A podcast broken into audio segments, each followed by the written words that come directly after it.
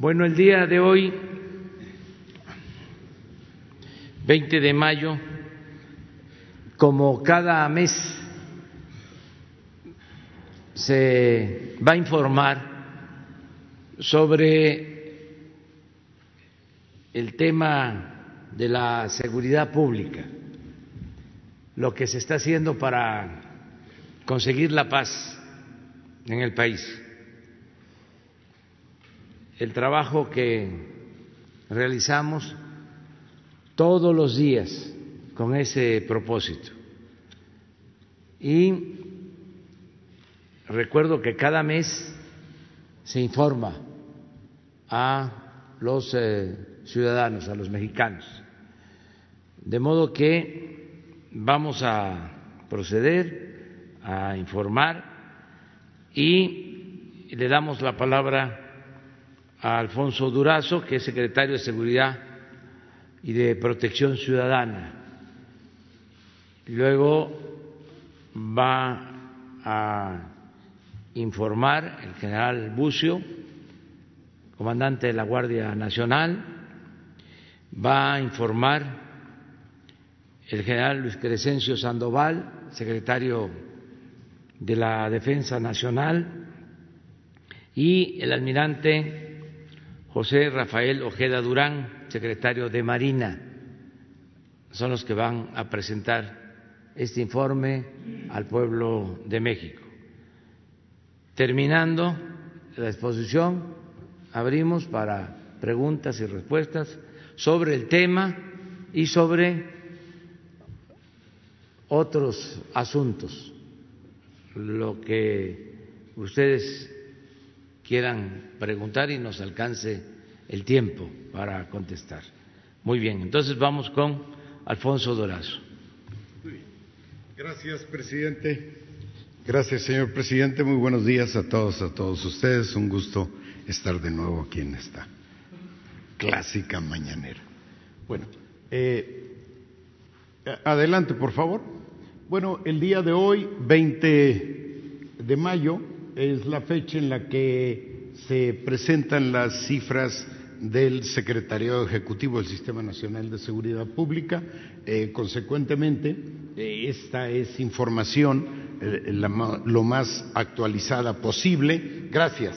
Respecto lo más actualizado posible respecto a la incidencia delictiva del mes de abril. Aquí está la fecha en la que el primero de diciembre, como se recibió, obviamente con números sumamente altos en eh, homicidios dolosos, y ese es el comportamiento en el trayecto del gobierno del presidente López Obrador. Aquí estamos en la fecha, eh, esta es la información del eh, eh, correspondiente al mes de abril.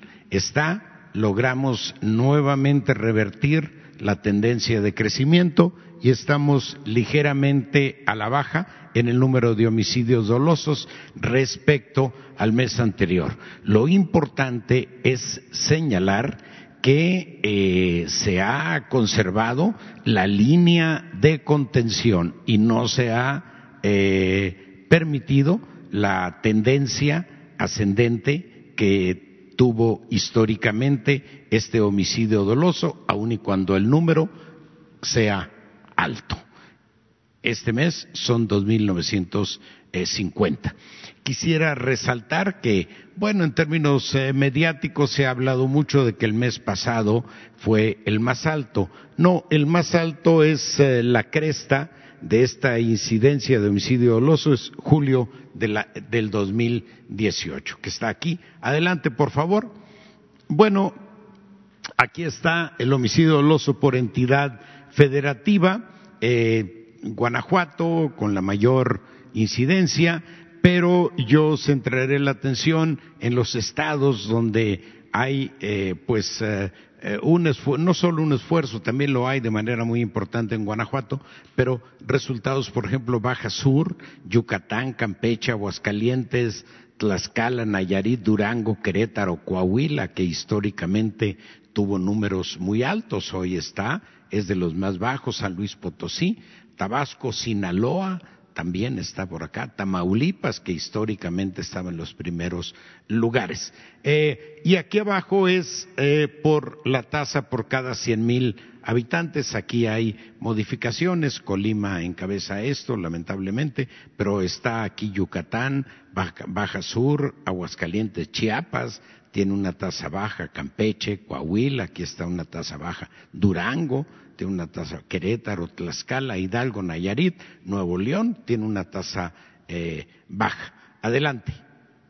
Eh, esto es por regiones, el, donde la línea verde es menor a la roja, es donde hemos logrado eh, algún avance en Tijuana, se ha logrado un avance en Tlajomulco, en Jalisco, aquí, que era una zona, es una zona muy difícil, pero también hay avances. Aquí en Guadalajara también hay avances en Benito Juárez, eh, aquí en Ecatepec, ligeramente a la baja, y Jiutepec, Morelos, ligeramente a la baja, pero hay avances. Adelante. Bueno, aquí el mapa nos muestra eh, que están eh, localizados el homicidio doloso, obviamente acá Tijuana, esta parte de Sonora que se ha complicado, pero que se está atendiendo de manera importante con un incremento de fuerzas federales, gracias al Ejército, a la Marina, a la Guardia Nacional. Esta parte, la región serrana de Chihuahua, que históricamente ha, sido un problema, pero también ahí se va avanzando. Obviamente Ciudad Juárez, que también hay un avance. Y aquí Guanajuato, en el centro del país, y algunas regiones muy localizadas. Adelante, por favor. En feminicidios, bueno, aquí es uh, a la baja eh, 70 este mes contra 78, pero se muestra afortunadamente una tendencia a la baja. Adelante, por favor. Eh, feminicidios por entidad federativa, eh, este es su comportamiento, y aquí abajo por tasas de 100 mil habitantes, aquí está en absolutos el Estado de México, en menor escala, de menos a más, Tlaxcala, Baja Sur, Querétaro, Aguascalientes, Yucatán, Campeche, Zacatecas, Nayarit, Quintana Roo, Tabasco, Tamaulipas, Tamaulipas, Colima, Michoacán, Durango nuevamente por acá, Chihuahua, ha bajado mucho Coahuila y aquí en la parte de abajo por la tasa por cada cien mil eh, habitantes. Eh, aquí está, yo me centro en los que eh, donde los resultados son más satisfactorios, Tlaxcala, Querétaro, Aguascalientes, Yucatán, Baja Sur, Michoacán, Michoacán, eh, Guanajuato, eh, afortunadamente está en un número bajo en ese, Tamaulipas, Chiapas, Zacatecas, eh, Chihuahua. Adelante. robo de vehículos, aquí sí es afortunadamente una baja muy, muy pronunciada, pero la tendencia desde el primero de diciembre es a la baja, notoriamente a la baja.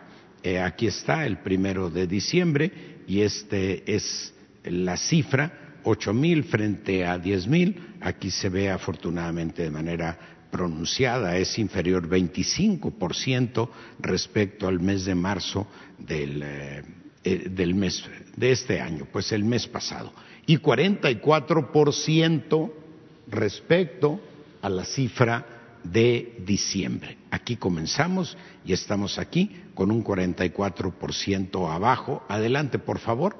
Robo de vehículos por entidad federativa. Ya podrán ustedes hacer el análisis correspondiente, desmenuzarlo. Eh, eh, las cifras absolutas, no me detengo. Adelante, por favor.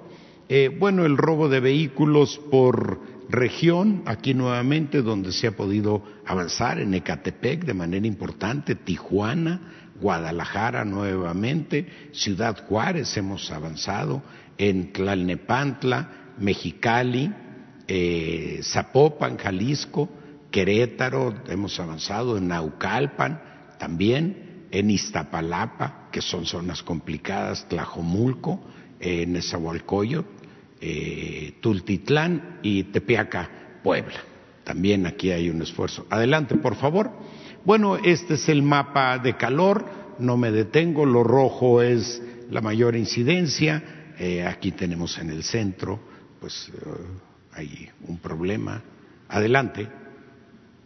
Secuestro, que es una de las cifras socialmente más sensibles, aquí recibimos, eh, vean ustedes, aquí recibimos la administración y estamos afortunadamente a la baja. Aquí la Comisión Nacional Antisecuestros ha hecho un trabajo muy importante con un apoyo extraordinario de la Guardia eh, Nacional, una coordinación que ha dado, eh, obviamente, con el apoyo de las unidades antisecuestros de todos los estados. Hay una baja, hay todavía, por supuesto, que mucho por hacer, pero es alentador ver que vamos avanzando. Adelante. Secuestro por entidad, eh, no me detengo, ustedes podrán analizarlo. Adelante. Eh, robo total, aquí recibimos el robo con una tendencia ascendente y aquí pueden ver que no obstante sus variaciones mensuales, la tendencia, incluso antes de la pandemia, es sensiblemente a la baja y en este mes pasado con una baja muy, muy eh, pronunciada.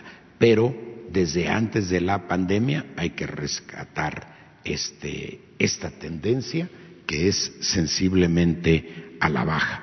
Fíjense ustedes, es eh, 33% menor respecto al mes pasado, pero 42% menor respecto al primero de diciembre el inicio de esta administración. Adelante, por favor. Bueno, allá a la izquierda viene la eh, descomposición del concepto. Eh, adelante, no me detengo, robo total por entidad. Ahora, los robos específicos, el robo de vehículos disminuyó 20.9% respecto al mes anterior. Eh, el robo a transeúnte, 24.6% respecto al mes anterior. Robo en transporte público colectivo, 44%. Robo a casa habitación, 18%. Adelante. Eh, robo a negocios, 20%. Robo a ganado, eh, 27%. Eh, robo en transporte público individual disminuyó 25.9% y a transportistas 34.3%. Adelante. La extorsión, que es otra de las eh, también pues delitos sensibles, tiene una tendencia afortunadamente a la baja. aquí estamos el primero de diciembre. Aquí recibimos prácticamente la administración y hay una tendencia sensible a la baja. Aquí también la Comisión Nacional Antisecuestros, en coordinación con el apoyo de la Guardia Nacional, están eh, dando muy buenos resultados. Creo que estos resultados vamos a poder mejorarlos. Adelante. Eh, por entidad federativa, eh, tasa por cada 100 mil habitantes. Adelante, por favor, para eh, la incidencia delictiva nacional del fuero federal, vean ustedes el comportamiento histórico, aquí inicia la administración y vean que no obstante, antes de la emergencia sanitaria ya hay una baja muy, muy sensible que se eh, pronuncia con los datos del mes pasado. Aquí vale la pena resaltar que es inferior 46 eh, por ciento eh, menos eh, que en la fecha en la que iniciamos la administración y 33 por ciento menor que la cifra del mes pasado. Creo que aquí, bueno, este dato es muy importante, en otras ocasiones no lo hemos mencionado. Aquí iniciamos la administración, el promedio del 2018 de robo de combustibles era 80 mil barriles diarios. Imagínense ustedes la estructura criminal que se requiere para administrar 81 mil barriles diarios. E imaginen también ustedes la fuente de financiamiento que tenía el crimen organizado. Contra eso hemos tenido que luchar. Y lo hemos hecho, aquí iniciamos la administración Y tenemos, hoy estamos en el mes de abril en un promedio de cinco mil barriles. Pero ya les quiero informar a ustedes que tenemos días incluso en donde hemos logrado reducir a dos mil barriles diarios. Tenemos la instrucción del presidente de reforzar la tarea específicamente en el robo de combustibles y yo estoy seguro que muy pronto vamos a darles a ustedes cifras eh, alentadoras. Pero este esfuerzo desde el primero de diciembre ha representado un ahorro de 84 mil millones de pesos. 84 mil 339 millones de pesos. Ese es el ahorro al patrimonio del Estado que, que representa el combate del gobierno del presidente López Obrador al robo de combustibles. Comprenderán ustedes que el robo de combustibles era una de las principales fuentes de financiamiento del crimen organizado, porque si me permite, presidente, unos segundos más, decirles a ustedes que valga la expresión, no tiene costos de producción, simple y sencillamente se extrae de los ductos y se lleva a vender, no hay depósito, no hay almacenamiento, no hay eh, absolutamente nada. Entonces, esta es una cifra muy, muy importante. Eh, adelante, por favor.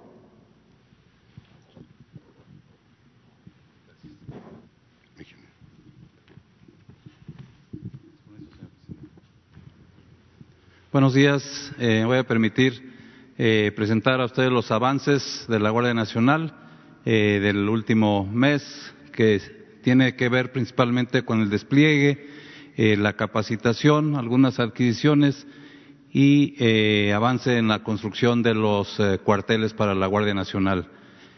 como ya sabemos, pues bueno, pues el proyecto es tener 266 coordinaciones regionales en el próximo año. Esta es la proyección. Actualmente continuamos con las 32 coordinaciones estatales, una en cada entidad federativa y 160 coordinaciones regionales. Estamos ya trabajando y esperamos a fin de mes tener 175 coordinaciones regionales. Eh, desplegados, desplegados ya tenemos 90.091 elementos.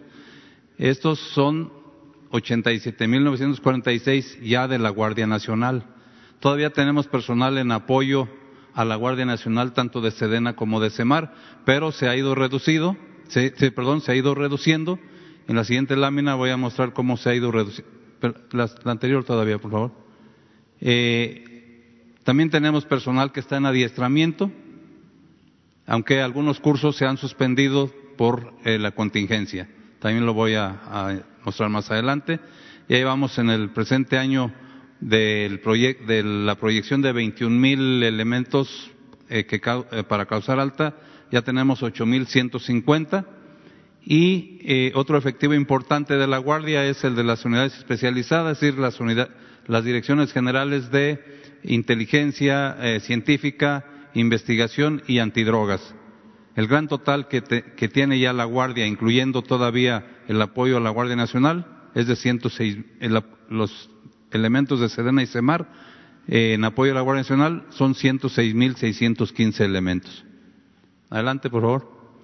Esta es la forma como eh, eh, los efectivos de Sedena y Semar han ido reduciéndose con el, ha ido reduciendo su, su efectivo en apoyo a la Guardia Nacional.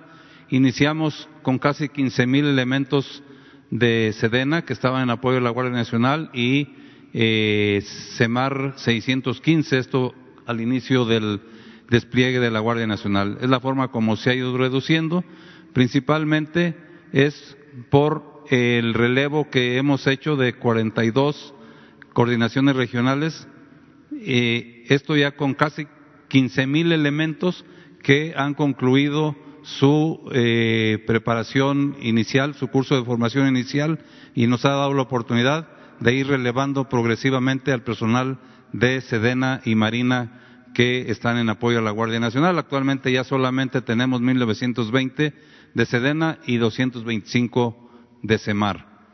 Eh, también eh, un, aspecto importante es que en este mes hicimos algunos cambios en las, en las uh, titularidades de los coordinadores estatales, esto en el Estado de México, Jalisco, Coahuila, Nuevo León, Guanajuato y San Luis Potosí. Cambios normales que son eh, buenos para reimpulsar las operaciones de la Guardia Nacional en cada uno de los estados.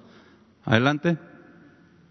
Bueno, respecto al eh, reclutamiento, como mencionaba, pues eh, en el año pasado se cumplió el, la meta de reclutamiento. Este, este año tenemos otra vez la misma cantidad. De ellos a Sedena, como sabemos, le tocan poco más de 14 mil, a Semar se, poco más de 6 mil. El avance que llevamos en cuanto a Sedena ya eh, casi 8 mil. Sedena lleva un avance del 53%. Eh, Semar 368 de sus seis mil, de más de seis mil. Esto es porque se, eh, Semar empezó a reclutar ya realmente eh, eh, apenas el mes pasado. Hombres, esta cantidad, más de seis mil, mujeres, poco más de mil quinientos, y lo que tenemos pendiente todavía por eh, reclutar en el presente año, que al, al paso que vamos, creemos que vamos, no tendremos ningún problema para completar los 21.170 que nos corresponde en el presente año. Adelante. En cuanto a la construcción de cuarteles, bueno, los cuarteles ya terminados son los que están principalmente en los tres estados del Bajío, Michoacán, Jalisco y Guanajuato. Ahí hacen 69 cuarteles. Eh, en proceso de construcción todavía del año pasado son los que están en color, en color rojo. Son 12 cuarteles que ya están eh, en proceso de construcción y eh, terminarán en, eh, empezando el siguiente mes.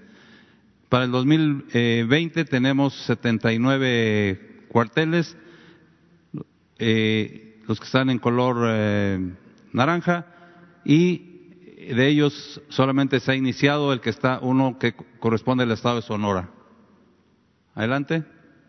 Esa son la, proyección de los cuarteles para el 2021, un total de 76 para finalmente, al final del, del 2021, tener 236 cuarteles de la Guardia Nacional. Adelante. En materia de capacitación, tenemos los cursos eh, de formación inicial, algunos cursos especializados, eh, de formación de oficiales, eh, un curso intensivo de formación de oficiales de policía militar y otro de sargentos primeros y segundos. Estos cursos están momentáneamente suspendidos por la cuestión de la contingencia. Hemos hecho eh, en su lugar, estamos impulsando los cursos en línea. Sí, tenemos actualmente 249. Ya hemos hecho algunos otros que están aquí reflejados. estos cursos en línea tienen principalmente temas de primer respondiente, como ven, sistema penal acusatorio, recursos, eh, operaciones con recursos de procedencia ilícita y, y, un diplomado en seguridad pública y prevención del delito. Adelante, por favor. Eh, este es un curso importante porque eh, la Guardia Nacional también tiene la función de eh, dar la, seguridad procesal en las salas de en, los centros de justicia penal federal acabamos de concluir un curso de esta especialidad. Ello nos permite tener actualmente 1.060 elementos ya en todas las entidades federativas y las funciones principales de este personal es la seguridad y custodia de las personas privadas de libertad en los, en los recintos, el traslado a esos recintos y su regreso, así como mantener el orden durante las audiencias. En cuanto a adquisición de vehículos para el eh, 2019, pues el proyecto y la meta era adquirir 2.714 vehículos. Eh, de ellos ya recepcionamos 2.234 camionetas, se han entregado 1.674 ya directamente al personal que está desplegado en el terreno, solamente nos faltan 560 que se le está colocando algunas blindaje y a otras el, el roll bar y luces estroboscópicas. También se han, se han ya entregado 112 camionetas de 3.5 toneladas que son para el traslado principalmente de insumos para la alimentación y algunos otros productos que no son para no son para mover personal, sino para mover artículos. Pendientes también de recepcionar, tenemos 368 aún, de ello pues destaca las 10 ambulancias que llevarán este logo en virtud de que la Cruz Roja nos indicó que no tendríamos, eh, eh, no deberíamos nosotros de usar el logo de la Cruz Roja, entonces usaremos este, logo. También faltan los 162 camiones, 6.5 toneladas, unas eh, camiones cisterna y motocicletas. Adelante.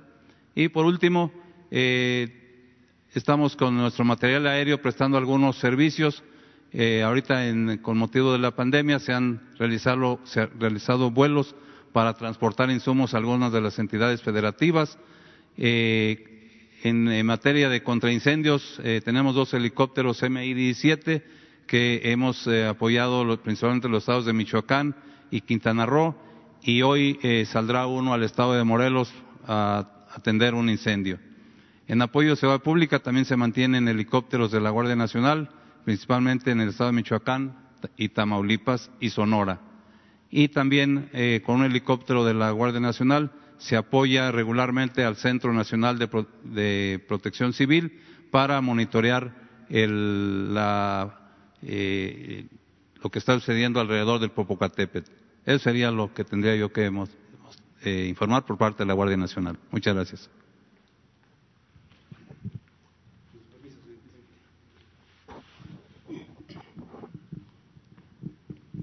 En las acciones que se han realizado por parte de, todas las fuerzas de seguridad en contra de la delincuencia organizada, aquí tenemos el efectivo desplegado en el territorio nacional de las tres fuerzas. Aquí el efectivo real, en el primer cuadro pueden observar ustedes el efectivo que tenemos cada una de las fuerzas. Eh, la fuerza operativa, lo que eh, contamos para poder desarrollar todas estas operaciones que ustedes ven en la lámina y de esta fuerza operativa el efectivo que tenemos desplegado para el cumplimiento. Aquí se consideran los porcentajes de cada una de estas fuerzas, eh, considerando que hay una parte que debe de estar quizá en descanso, quizá este, atendiendo alguna eh, eh, cuestión específica, pero tenemos en total para cumplir todas estas misiones 150.731 efectivos de, las, eh, de lo que es la fuerza operativa del Sedena, Semar y Guardia Nacional.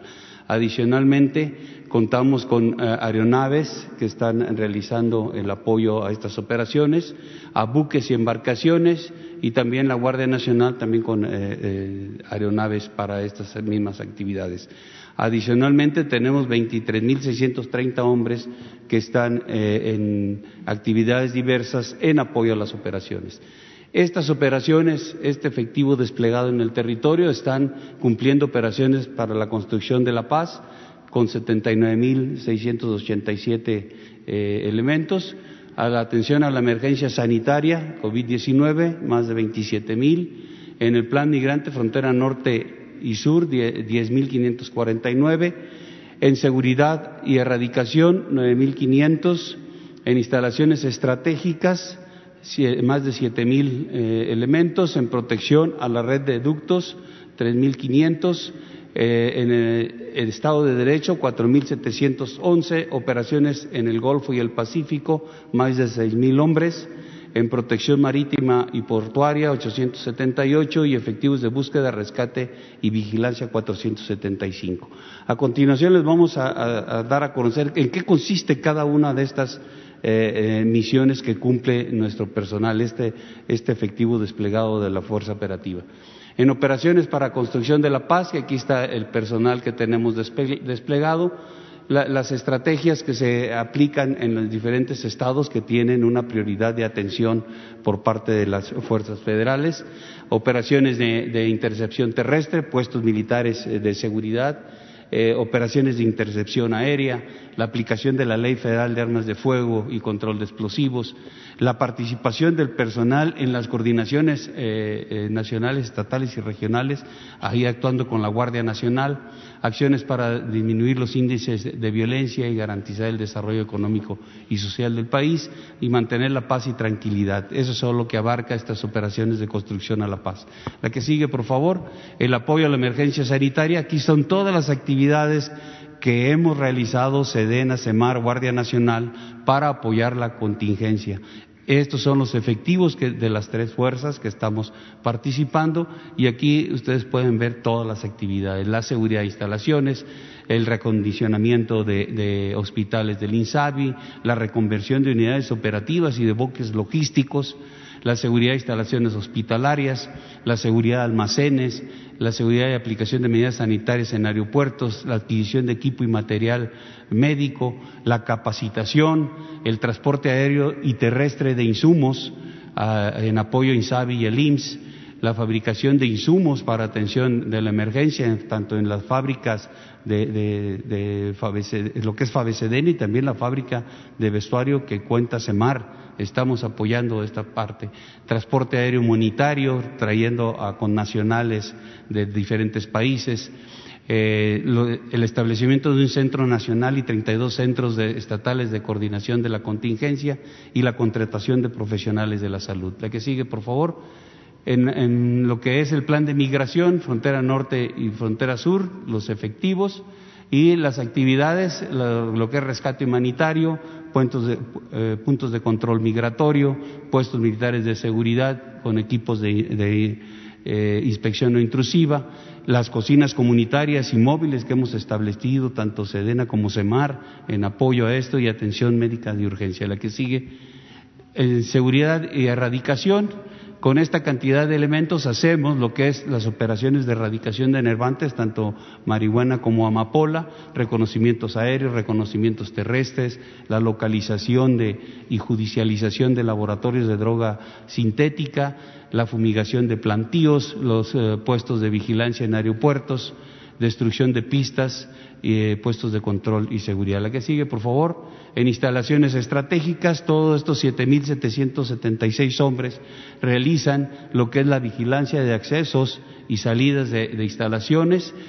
También eh, eh, fungen como fuerza de reacción para responder a una contingencia dentro de la instalación, resguardan las áreas sensibles, establecen puestos militares de seguridad para inmediaciones de la instalación, patrullajes diurnos y nocturnos, resguardan terminales de abastecimiento y despacho y capacitación constante para reaccionar en lo que se suscite dentro de la instalación que tienen a su cargo.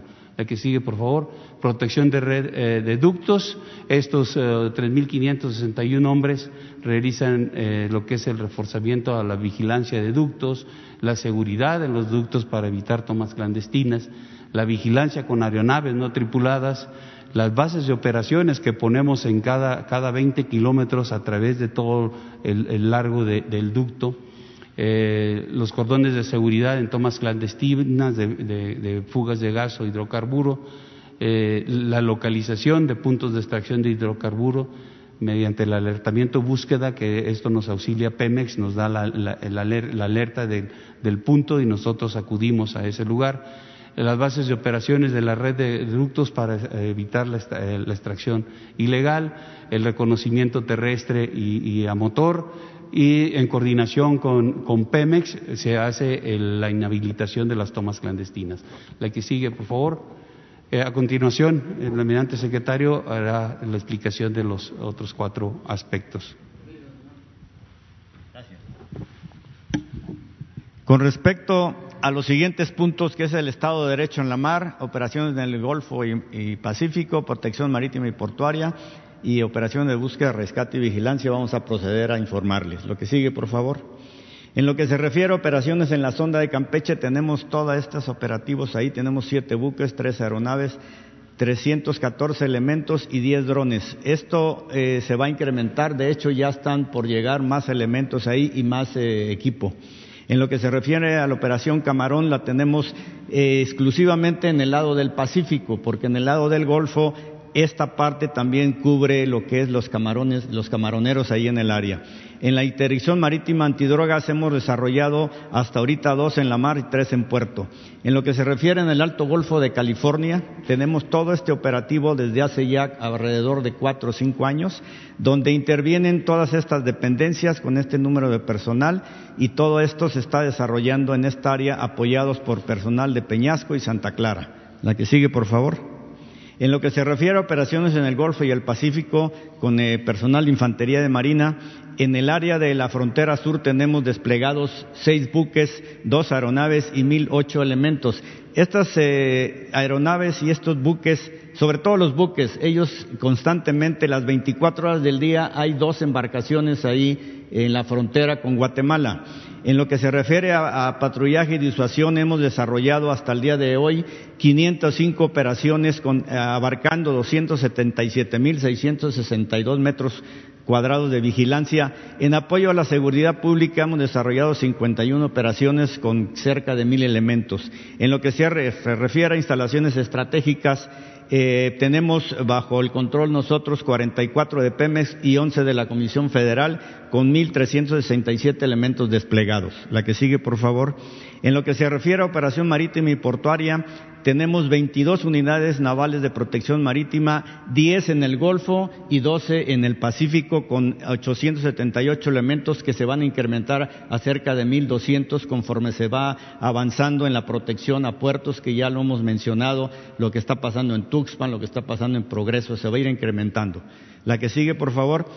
En lo que se refiere a operaciones de búsqueda, rescate y vigilancia, eh, estas operaciones que se desarrollan tenemos 49 estaciones de búsqueda y rescate alrededor de todo el Pacífico y el Golfo. Son estos este, semicírculos que están aquí. Se han llevado a cabo 20 rescates.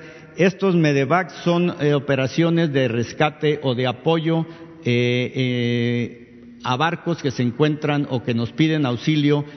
Por, hemos tenido ahorita de estas cuatro, las cuatro han sido por problemas de embarcaciones o de cruceros que tienen elementos con problemas de COVID y sale una embarcación de este tipo a traer al personal o bien puede ser un helicóptero. En lo que se refiere a operaciones del sargazo, tenemos en todo alrededor de los siete municipios del estado de Quintana Roo. Ya tenemos ahorita ocho sargaceras, siete han sido construidas por Marina, ya están en el área correspondiente y una es que se tenía de compra del sexenio pasado.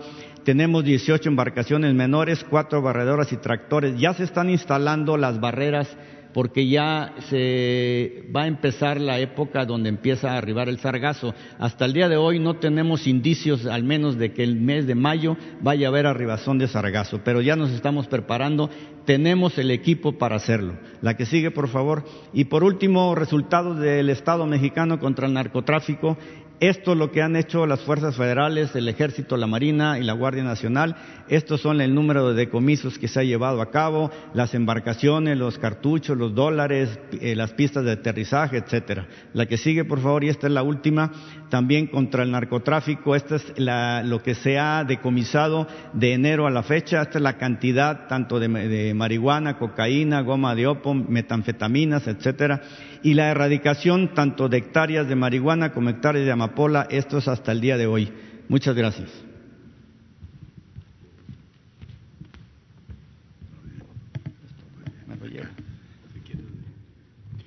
Pues este es el informe. Este, como siempre, se sube a las redes eh, sociales para que se conozca con eh, detalle Vamos a abrir para preguntas y respuestas. Tenemos un listado. Lisbeth Martínez Álvarez.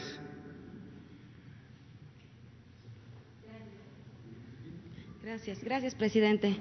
Eh, Lisbeth Álvarez, reportera del Diario Basta del Grupo Cantón. Eh, preguntarle lo siguiente. Eh, bueno, ya hace semanas que bueno, nos dicen que nos mantengamos en casa, que guardemos esta sana distancia. Sin embargo, en las calles ya se llega a ver pues bastante afluencia de personas. Inclusive hoy, este, pues ya hubo marcha, ¿no? Hubo una manifestación donde estos manifestantes no guardan la, la sana distancia, no traen cubrebocas y saber qué medidas de seguridad se van a tomar ante esto, pues ya empieza a haber este tipo de, de manifestaciones y las personas siguen saliendo de su casa, a pesar que ya faltan pocos días pues para salir. Eh, me gustaría, esta sería mi primera pregunta y una segunda si me lo permite. Sí, yo coincido contigo. Eh, no debemos de relajar la disciplina, ya faltan pocos días, eso es lo que nos dicen los especialistas, eso es lo que se proyecta en el comportamiento de la pandemia.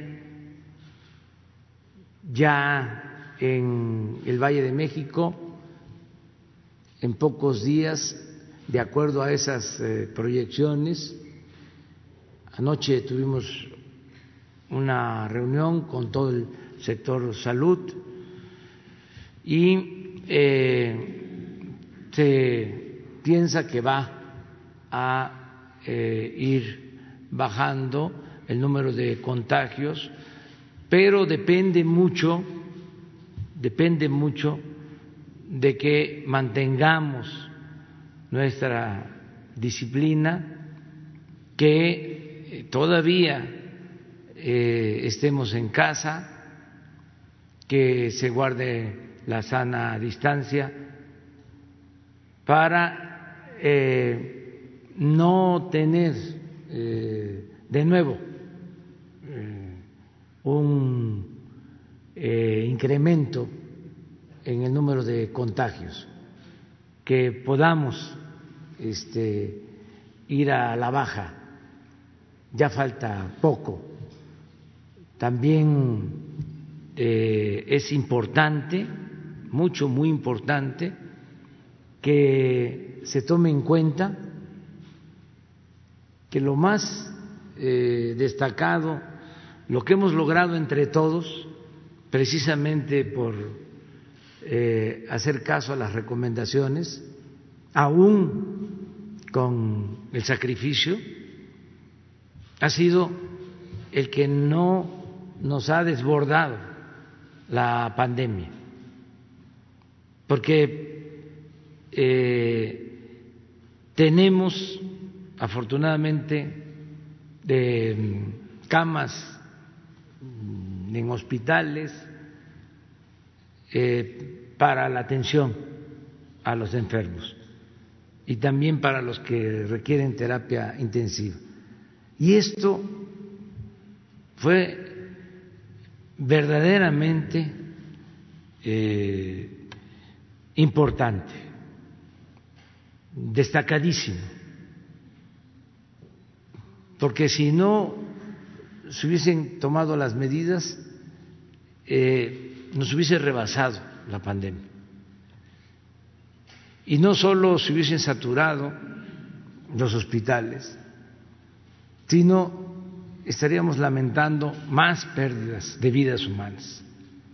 Entonces, no ha sido en vano todo lo que se ha hecho con el buen comportamiento de los ciudadanos. Yo exhorto a que sigamos de esa manera y que eh, estemos pendientes de las recomendaciones de los médicos, de los especialistas, lo que se dice diario, que se informa de siete a ocho de la noche.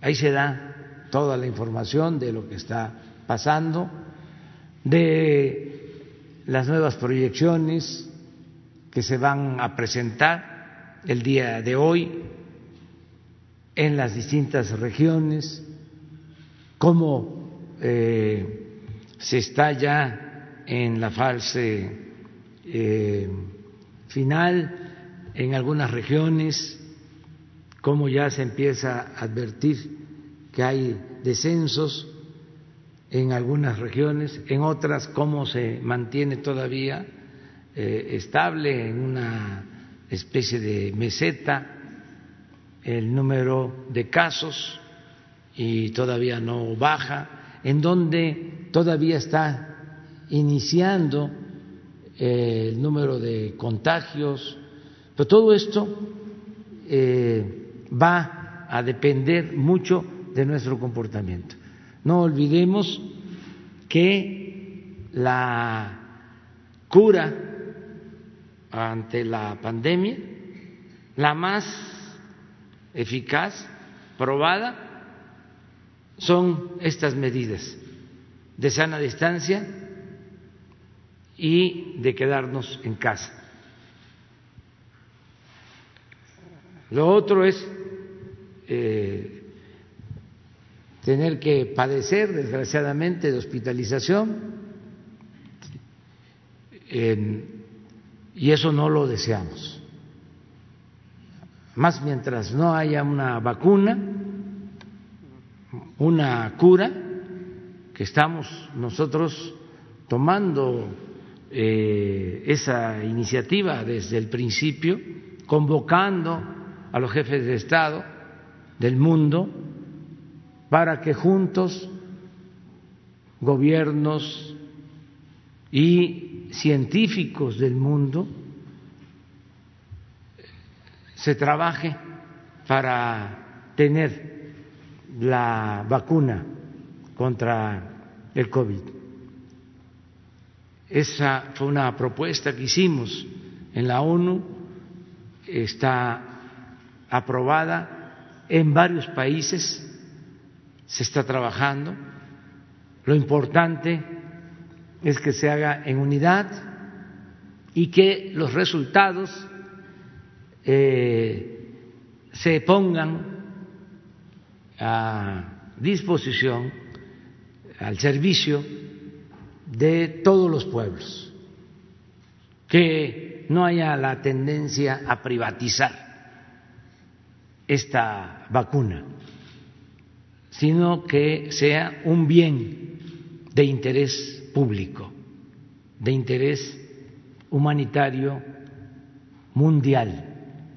Entonces, mientras esto no eh, suceda, lo que está demostrado es que para evitar la saturación de hospitales, eh, evitar más pérdidas de vidas humanas.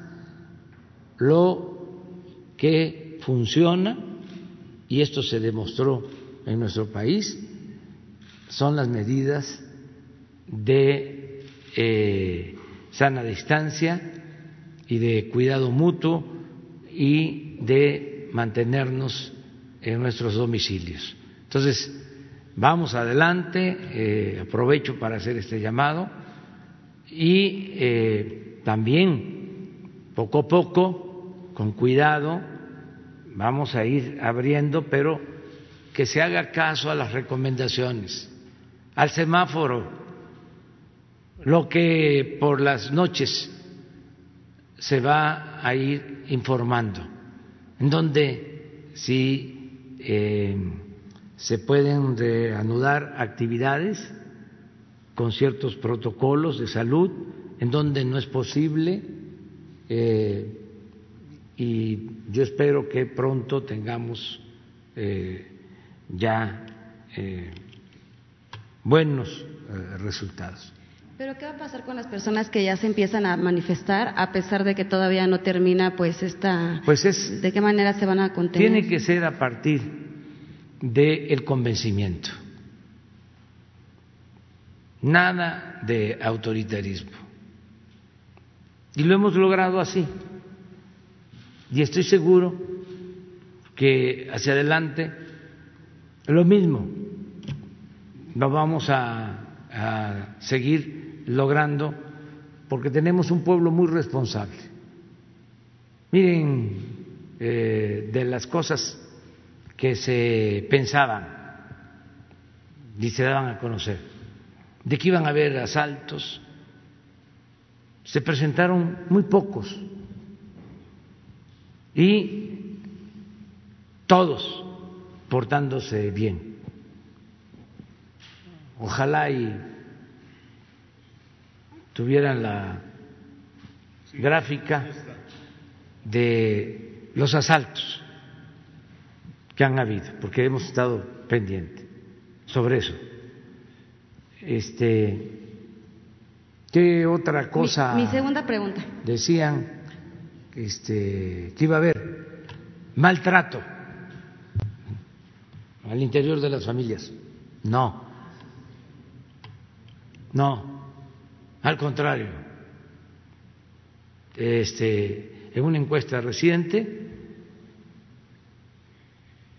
se manifestó que una de las cosas que celebraba a la gente es de que hubo un reencuentro familiar, un porcentaje considerable de las cosas buenas que nos deja este, este mal, esta pandemia. Entonces se decía de que iba a haber eh, violencia interfamiliar eh, y no eh, la hubo. Y así muchas otras cosas. Ah, las fiestas para que se contagiaran masivamente. Las convocatorias no prosperaron. Entonces, ¿a qué se debe? Al buen comportamiento de los ciudadanos. Vuelvo a lo mismo. El pueblo de México es mucha pieza. Nada más que se le ignoraba, no contaba. Y el motor del cambio es el pueblo. Con el pueblo todo, sin el pueblo nada. Es elemental. Entonces, ¿para qué medidas coercitivas? No hace falta.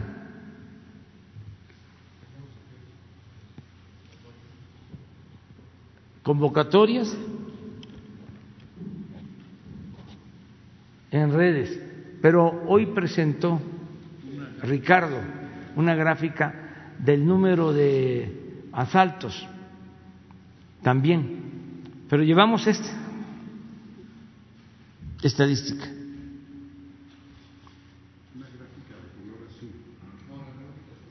A lo mejor no. Seguimos y ahorita vemos la, la gráfica. Mi segunda pregunta, presidente, saber si ya tiene alguna respuesta tras el escrito que le mandó tanto al secretario de Salud como al subsecretario sobre si ya puede usted salir este, de gira, reiniciar sus giras de trabajo y pues dar el banderazo de salida de los trabajos del tren Maya, pues dado esta inversión en esta obra, bueno, pues se va a reactivar la economía del país. Sería mi segunda pregunta. Este, estoy esperando que me autoricen los. Eh, servidores públicos del sector salud eh, empezar a salir también con cuidado, eh, respetando todas las medidas, pero todavía no eh, me informan de cuándo podría hacerlo. Me gustaría hacerlo eh, la semana próxima, a finales. Si no es la próxima semana, a finales, esperaría yo el siguiente fin de semana. Me gustaría ir a dar el banderazo al tren Maya el 30 y 31, creo que sábado y domingo de la próxima semana. Si no, una semana después. Va a depender de lo que me recomienden los eh, eh, médicos. De todas maneras, cuidando este, todas las medidas sanitarias tengo que prepararme porque es muy probable que cuando reinicie, pues me traslade yo por carretera, aunque tarde un poco más. Pero este para cuidarnos, para dar el, el ejemplo, este, el buen ejemplo. Si no se puede, porque las autoridades de salud consideren que todavía no deba de salir, pues lo hago por teleconferencia, damos un banderazo, eh, desde aquí, desde Palacio, en una mañanera, para que inicien los trabajos, siempre y cuando también tengan las autorizaciones las empresas de eh, el, equipo que está autorizando el reinicio de actividades que tiene que ver con funcionarios de salud, del el trabajo, economía y del seguro social, para que les aprueben los protocolos y puedan este, llevar a cabo eh, obras. Entonces, si ya está para entonces, pues puedo dar un banderazo desde aquí virtual a los cuatro tramos de aquí a Palenque, Chiapas, de aquí a eh, Escárcega, Campeche, de aquí a Mérida y de aquí a la entrada a Holbox en Quintana Roo, en la autopista Mérida-Cancún, que por ahí va a ir el tren, son cuatro tramos, ya eh, están entregados los contratos, casi 900 kilómetros de eh, Palenque hasta Cancún. Ya eh, se tienen también los recursos y ya van a empezar este fin de mes. Pero sí me gustaría ir, que sea presencial, si no, pues eh, lo vamos a hacer en teleconferencia desde aquí. Vamos a hablar con los ingenieros encargados de obra. Quiero también invitar, cuando se inicien estos trabajos, a los directivos de las empresas. La mayoría son empresas mexicanas, que es un compromiso público para cumplir en tiempo, en forma, en presupuesto, nada de que se paró la obra, nada de que hace falta una ampliación presupuestal que no estaba prevista. No, eso ya se terminó. Nada de que nos faltaron ingenieros, nos faltó equipo, no pudimos avanzar. Nada de que no se cumplió la meta de avance en el año, pero se va a cumplir vamos a terminar el año próximo, a mediados de, de año. No, es cumplir cabalmente. Esa también es una nueva normalidad. Es el regresar a la nueva normalidad. Nada de empresas constructoras irresponsables. Así como no hay gobierno federal corrupto, así como no se pide moche para entregar las obras, como no hay influyentismo, así como hay piso parejo, como no hay soborno, igual las empresas. Nada de que vamos a dejar las obras inconclusas. Habían empresas de esas dedicadas a la construcción que tenían más abogados que ingenieros. Eran buenos para litigar. Y como tenían influencias, y sobornaban a todo el que se dejaba, perdía el interés público. Ahí quedaban las obras tiradas, abandonadas, inconclusas, con cargo al erario. Ya eso se termina, vamos a conocer muy bien quiénes son los dueños directivos de las empresas nacionales, extranjeras, si quedan mal, aquí mismo se va a dar a conocer. Cuando menos en México no van a volver a tener ningún contrato mientras estemos nosotros en el gobierno. Si quedan bien en la placa de inauguración de las obras, con el mismo tamaño de letras que se va a hablar de que es una obra del pueblo, construida por el gobierno federal y con los gobiernos estatales, municipales, así también el reconocimiento a la empresa que la realizó y que cumplió sea una empresa nacional o sea una empresa extranjera. Bueno, tienen la...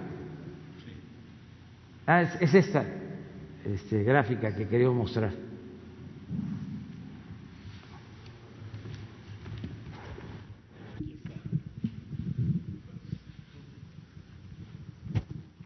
Miren, al principio, del 20 de marzo al 30, este comportamiento. Si hubieron algunos robos. Del 30 de marzo hasta acá,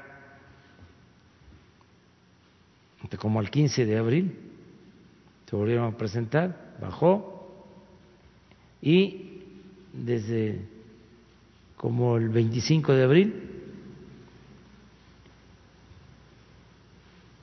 nada. buen comportamiento. Todo así.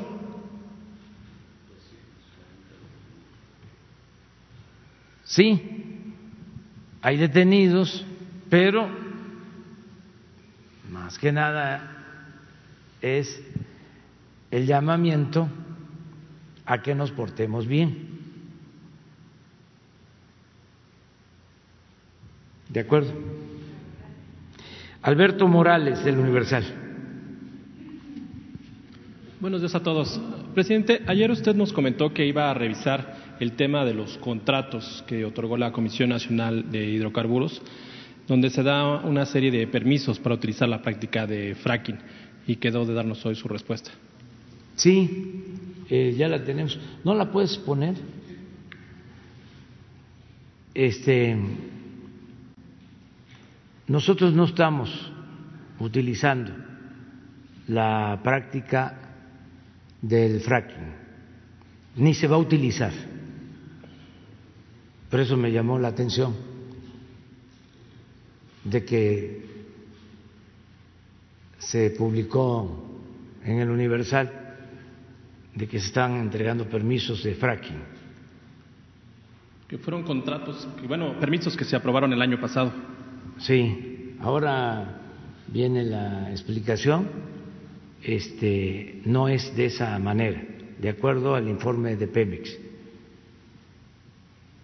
Este, si hubieron permisos, pero no para el uso de fracking, para hacer exploraciones con métodos eh, tradicionales. Bueno, el contrato dice no convencionales. Así es. No, eso es precisamente lo que se dice, que no hay permisos este, otorgados con propósitos eh, no convencionales. Les vamos a mandar el documento.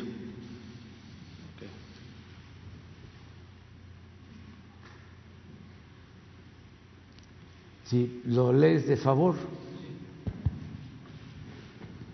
Esto, es lo, esto lo me, me lo mandó el director de Pemex ayer. Fíjense, este,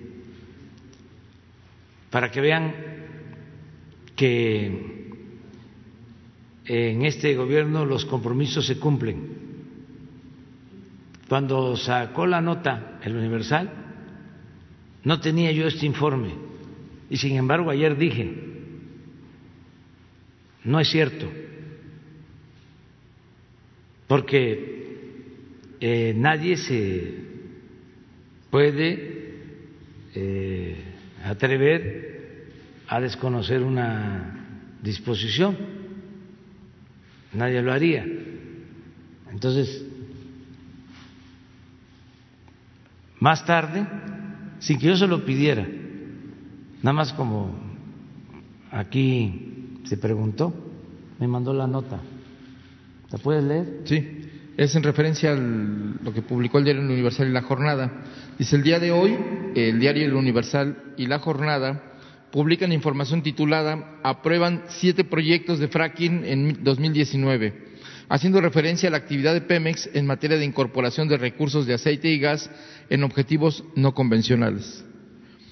Las asignaciones exploratorias otorgadas en Ronda Cero en agosto de 2014 terminaron su vigencia el 27 de agosto de 2019. Al día siguiente, entraron en vigencia 64 nuevas asignaciones autorizadas por la Secretaría de Energía en las mismas cuencas exploratorias con objetivos convencionales.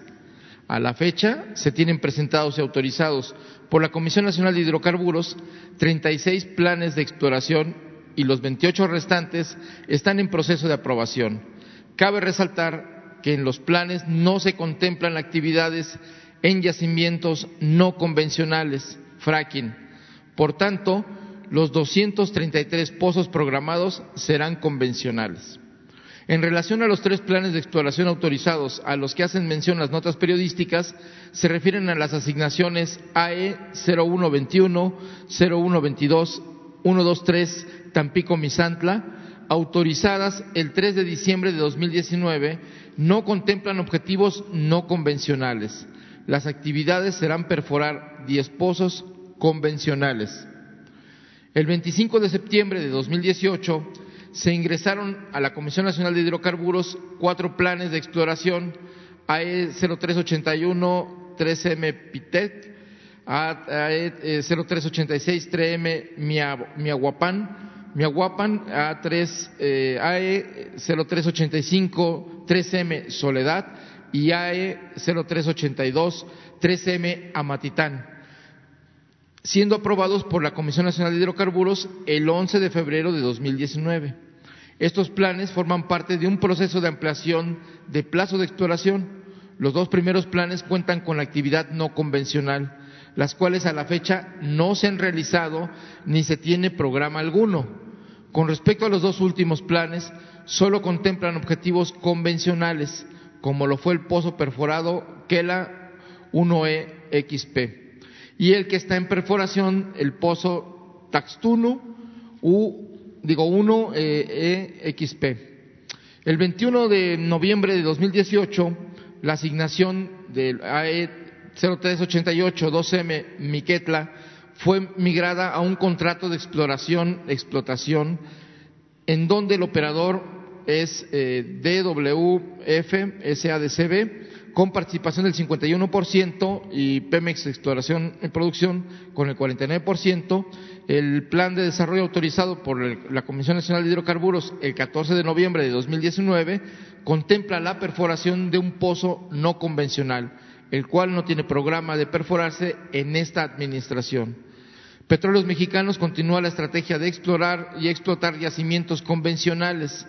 No tiene programa ni presupuesto autorizado para realizar actividades en objetivos no convencionales. Esa es la carta, eh, la nota informativa de Pemex.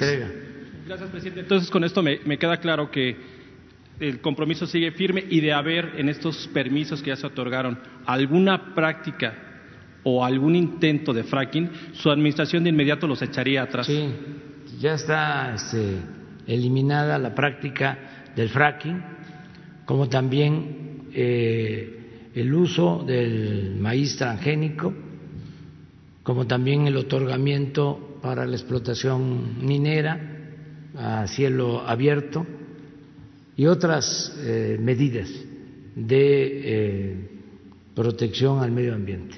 Presidente, y otra pregunta, hoy también en el, en el diario se da a conocer que el expresidente Peña Nieto y su familia formaron una empresa que está muy ligada al sector salud, que incluso eh, esta empresa tuvo sus mejores contratos durante la administración del expresidente Peña Nieto.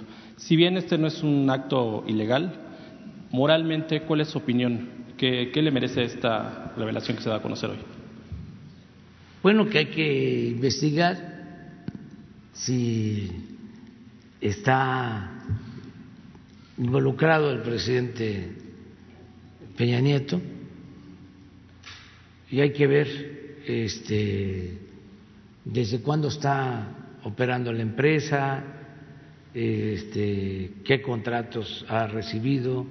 Se habla de mil contratos solamente en el sexenio pasado. Hay que este, revisarlo, hay que verlo y ver eh, en la administración actual este, qué contratos han recibido y por qué, si fueron asignaciones directas, si fueron licitaciones, ver todo esto.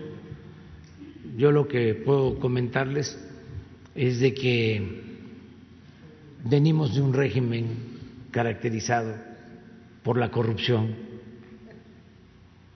y este lleva algún tiempo limpiar. Estamos barriendo las, las escaleras, se está barriendo, se está limpiando el gobierno de arriba para abajo. Estamos poniendo bastante cloro y este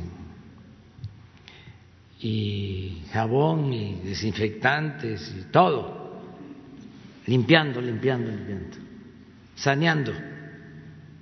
Pero era mucho en todo. Imperaba la corrupción en todos los campos. Por eso, este, ante esta labor tenemos que ofrecer disculpas por las molestias que causa el combate a la corrupción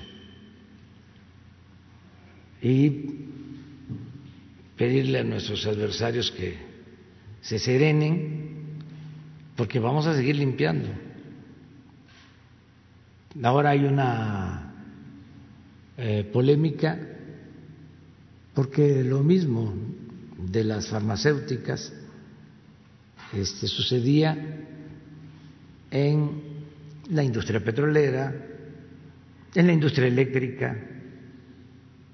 Ahora hay este, protestas porque estaban haciendo jugosos negocios en la Comisión Federal de Electricidad,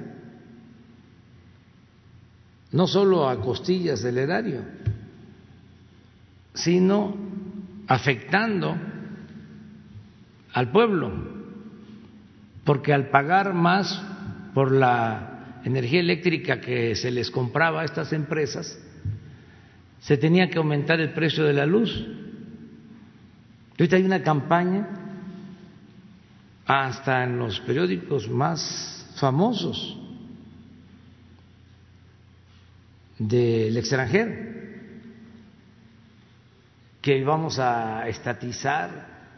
No, lo que estamos haciendo es poniendo orden y acabando con la corrupción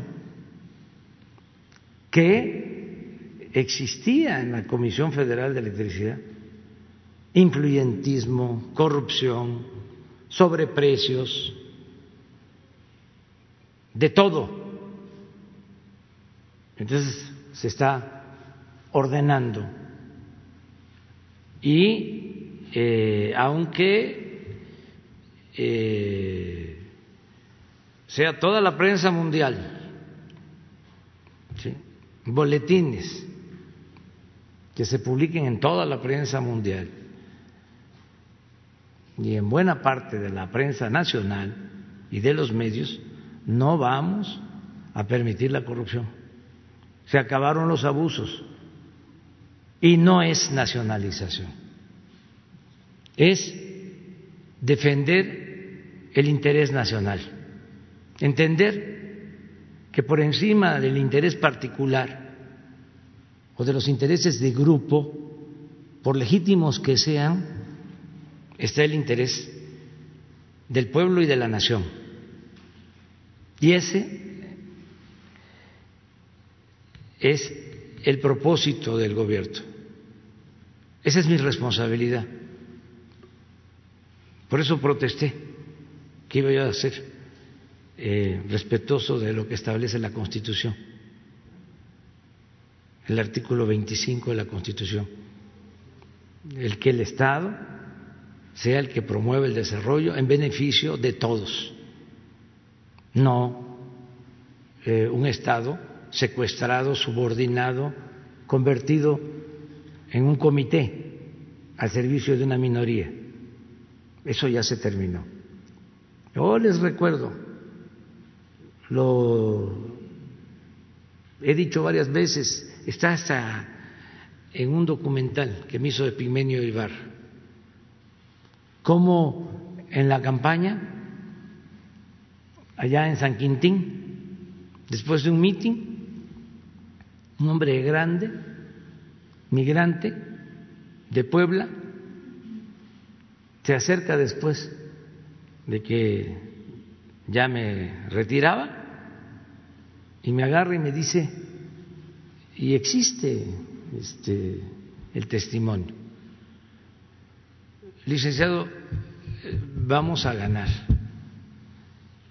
pero así como el presidente Juárez separó al Estado de la Iglesia, porque a Dios lo que es de Dios y al César lo que es del César, así lo que se requiere ahora es separar al poder económico del poder político y que el gobierno represente a todos, no a unos cuantos.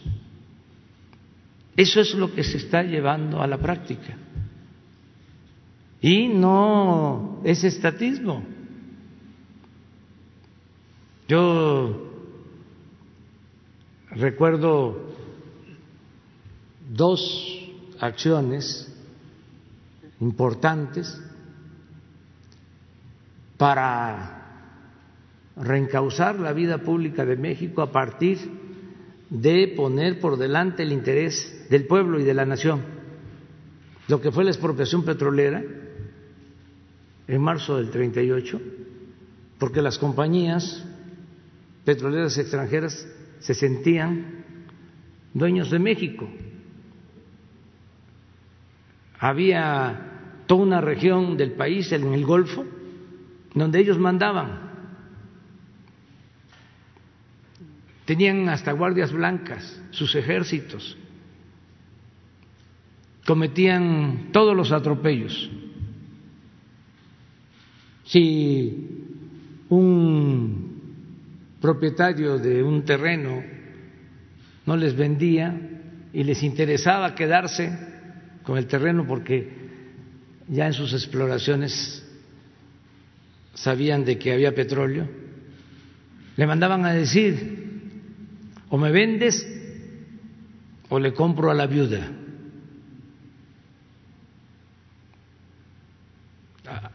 Ya estamos por conmemorar, no sé exactamente el día de asesinato del presidente Venustiano Carranza en Tlaxcala creo que es en este mes, el que fundó el ejército. Bueno, se menciona que los que participaron en la ejecución, en el asesinato del presidente Venezuela Carranza, eran gentes vinculadas a las guardias blancas de las compañías petroleras extranjeras. 21 del 20, van a cumplirse 100 años, que por cierto, estamos hablando de mañana, mañana voy a hablar de eso, de eso, porque son 100 años del asesinato de este presidente que con claroscuros fue fundamental eh, durante el movimiento revolucionario. Nada más voy a recordar ahora dos cosas. Una, que fue el único gobernador que cuando se tomó prisionero para ser asesinado al presidente Francisco y Madero, fue el único gobernador que se rebeló en contra de Victoriano Huerta. Y dos, llama al pueblo a derrocar a la eh, dictadura. Y así surge, se constituye el actual ejército, el ejército mexicano. Pero mañana vamos a hablar de eso. Bueno, esa fue una decisión, lo de el general Cárdenas, de decirle a las compañías petroleras, ¿sí? el petróleo es de la nación, porque así estaba establecido en la Constitución del 17 y así continúa en el artículo 27. El petróleo no es de el gobierno ni siquiera de, del Estado. El petróleo es del pueblo. Bueno, esa fue una decisión. La otra decisión importante fue la que tomó Adolfo López Mateos, 1960, para nacionalizar la industria eléctrica. Por lo mismo, porque había que electrificar al país. Y las empresas particulares solo veían el negocio. No vamos a llegar hasta allá. No es eso. Aquí se trata de poner orden y de acabar con la corrupción. Yo hice el compromiso de que no íbamos a modificar las llamadas reformas estructurales y en particular la reforma energética. Y lo voy a cumplir. Y estoy respetando los contratos en todo el sector energético. Pero estas medidas son necesarias para garantizar que no aumente el precio de la luz. Entonces, se me hace realmente exagerado, y de poca sensibilidad social el estar pensando nada más en el lucro, porque no se les están quitando los negocios, no se les están eh, suspendiendo los contratos, es nada más buscar un equilibrio para que la Comisión Federal de Electricidad tenga las mismas condiciones que tienen las empresas particulares. Es que se había llegado al extremo de que tenían más privilegios estas empresas particulares que le venden energía eléctrica a la Comisión Federal de Electricidad que la propia Comisión Federal de Electricidad. Había todo un plan para arruinar, para quebrar a la Comisión Federal de Electricidad. ¿Y cuál era el beneficio para el pueblo? A ver que me digan con esas reformas que hicieron, con la reforma energética, si bajaron el precio de la luz. Al contrario, cada vez lo aumentaban más. Entonces, ahora estamos poniendo orden con ese propósito. No sé si, fíjense cómo eran algunos gobernantes de México. Esto ayuda mucho, ojalá y, a ver, no tendrán ahí, busquen, ustedes que lo pueden todo, gracias a la tecnología. Este, hay una carta que escribió Adolfo López Mateos cuando la nacionalización de la industria eléctrica. Pónganla, a, lo mejor este, la publica mañana este, el Reforma y el Universal y hasta el financiero. ¿La puedes leer? Porque esto nos ayuda mucho a entender de cuándo es la carta. El 60, sí, fue con motivo de la nacionalización de la industria eléctrica. A lo mejor este como un servicio social en una página ahí, este, como cooperación, eh, no como inserción pagada, porque no hay, no tenemos, pero sí este, sería bueno que se publicara. A ver qué dice. Sí, esta carta la da a conocer el 27 de septiembre, porque el primero de septiembre dio, hizo el decreto para la nacionalización y el 27 de septiembre toma posesión el Estado de la industria eléctrica. Y da a conocer esta carta, eh, que en parte la ley en el, en el Zócalo, dice, les devuelvo la energía eléctrica que es de la exclusiva propiedad de la nación, pero no se confíen porque en años futuros algunos malos mexicanos identificados con las peores causas del país intentarán, por medios sutiles, entregar de nuevo el petróleo y nuestros recursos a los inversionistas extranjeros. Ni un paso atrás fue la consigna de don Lázaro Cárdenas del Río al nacionalizar nuestro petróleo.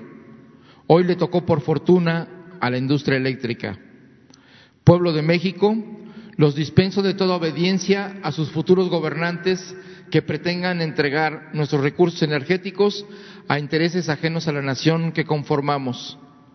Una cosa obvia es que México requiere de varios años de evolución tecnológica y una eficiencia administrativa para lograr nuestra independencia energética. Sería necio afirmar que México no requiere de la capacitación tecnológica en materia eléctrica y petrolera. Pero para ello ningún extranjero necesita convertirse en accionista de las empresas públicas para apoyarnos. Solo un traidor entrega su país a los extranjeros.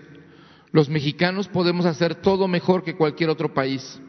Cuando un gobernante extranjero me pregunta si hay posibilidad de entrar al negocio de los energéticos o a la electricidad, le respondo que apenas estamos independizándonos de las invasiones extranjeras que nos vaciaron el país pero que en tanto los mexicanos sí queremos invertir en el petróleo americano o en su producción de energía eléctrica por si quieren un socio extranjero.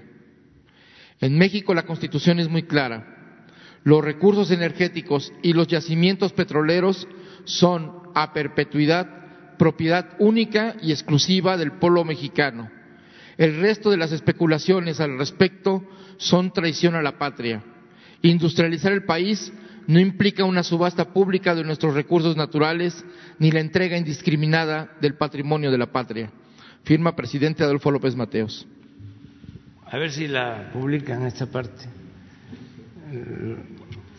En una de esas sí, ¿por qué no? O a lo mejor ya la publicaron, ¿no?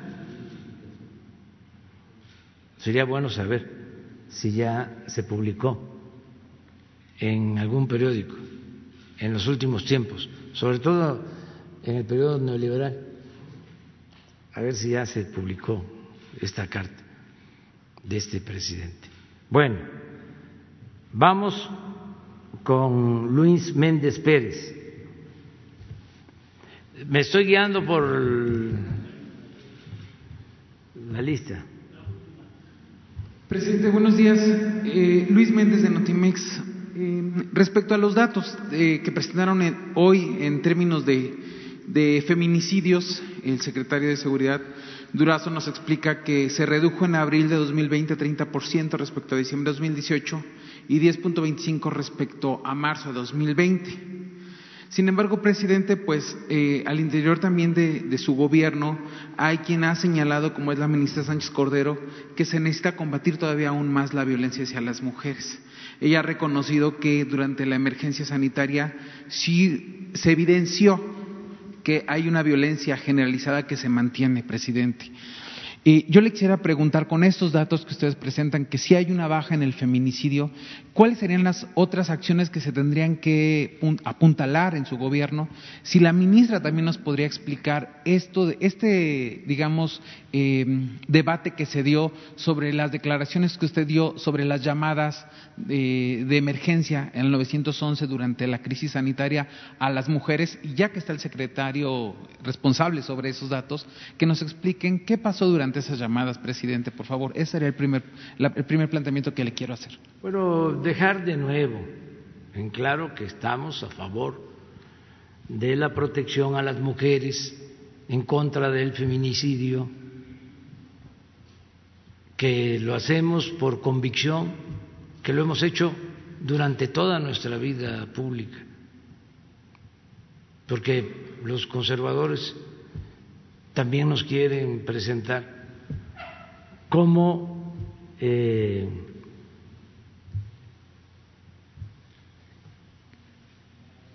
contrarios al feminicidio, perdón, al, este, al, al feminismo, eh, contrario a la lucha de las mujeres, eh, nada de eso. Este, ¿Por qué no podemos nosotros eh, actuar así? Porque a diferencia de los conservadores, tenemos convicciones, tenemos principios y somos humanistas. Pero hay la insistencia de querernos confrontar. Entonces, Mm, no hay ningún problema de conciencia. Y también vamos a respetar siempre eh, a quienes nos cuestionan el derecho a disentir, se va a seguir eh, respetando. Pero la verdad, este, no eh, cesan las descalificaciones con este tema y otros. Entonces, ¿qué puedo decir? Pues que vamos a seguir, como todos los días, garantizando la paz y la tranquilidad y protegiendo a los mexicanos, hombres y mujeres, y que no podemos permitir crímenes de odio y que este, está en nuestra agenda reducir todos los delitos que se cometen. Ahora, en este informe, si ustedes lo analizan bien, la única este, eh, preocupación y ocupación es lo que tiene que ver con homicidios. Todo lo demás ha ido a la baja. Todo lo demás ha ido a la baja. Eh, hemos avanzado. Donde no hemos podido tener una disminución este, importante ha sido en homicidios. Pero estoy seguro que se va a lograr. Eh, se puede decir, es que en los otros delitos hay cifra negra, y sí, en todos los demás delitos hay cifras negras, menos en homicidio y en robo de vehículo. Y miren cómo está robo de vehículo, como no había estado en muchísimos años. Esto no se había visto. Y en esto, no, en el caso de, a ver si me pones robo de vehículo, eh, aquí no hay cifra negra, porque al que le roban un vehículo va y tiene que ir a denunciar para que no utilicen ese vehículo para cometer ilícitos. O ya un porcentaje considerable tienen seguro. Y estas cifras coinciden con las cifras que manejan las aseguradoras. Pero miren esto.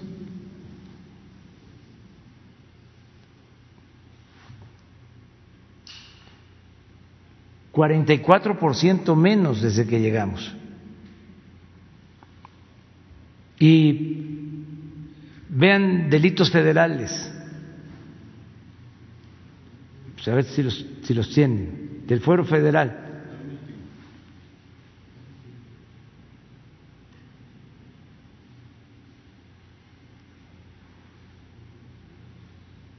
O robos que lastima tanto, el robo a casa habitación, el robo, miren, esto sí es COVID.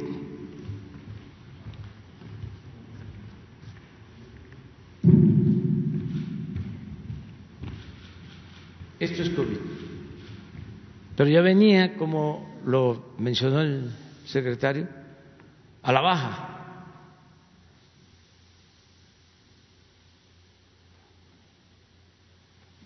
Miren, aquí, 2017, es como septiembre, octubre, 73 mil, 37 mil.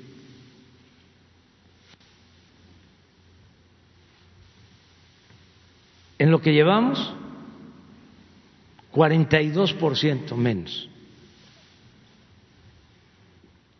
Los mismos secuestros.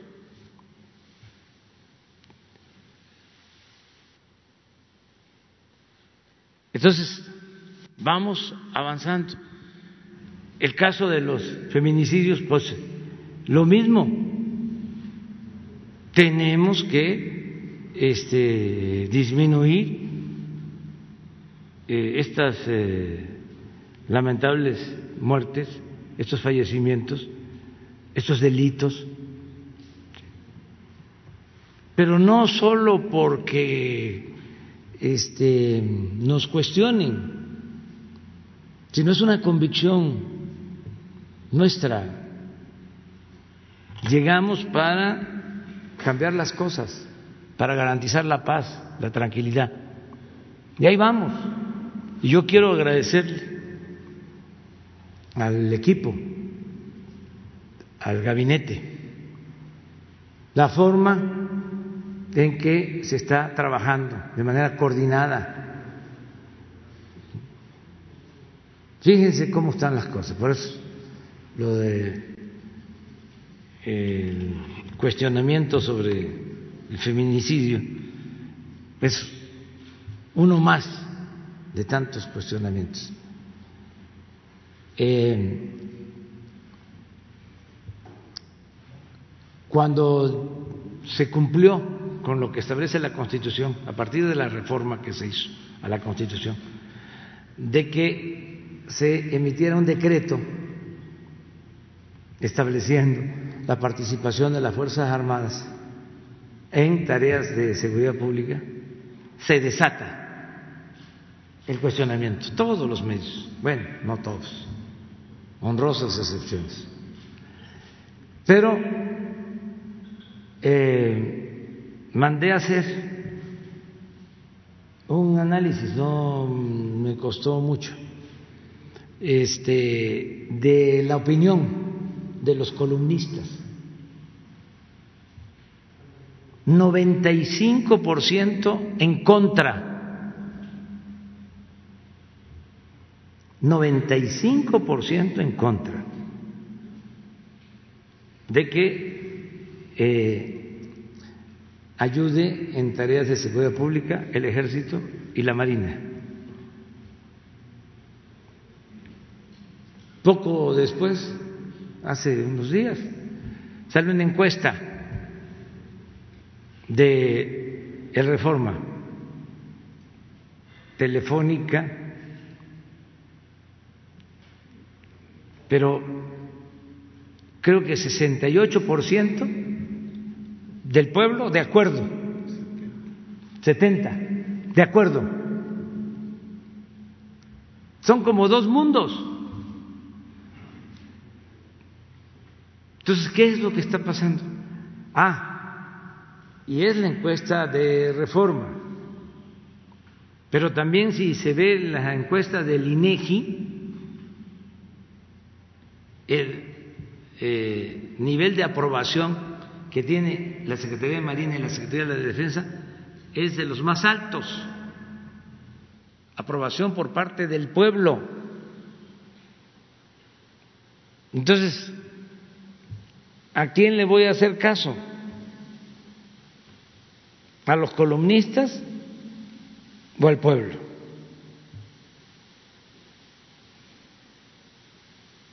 Bueno, ¿por qué esa actuación de los columnistas?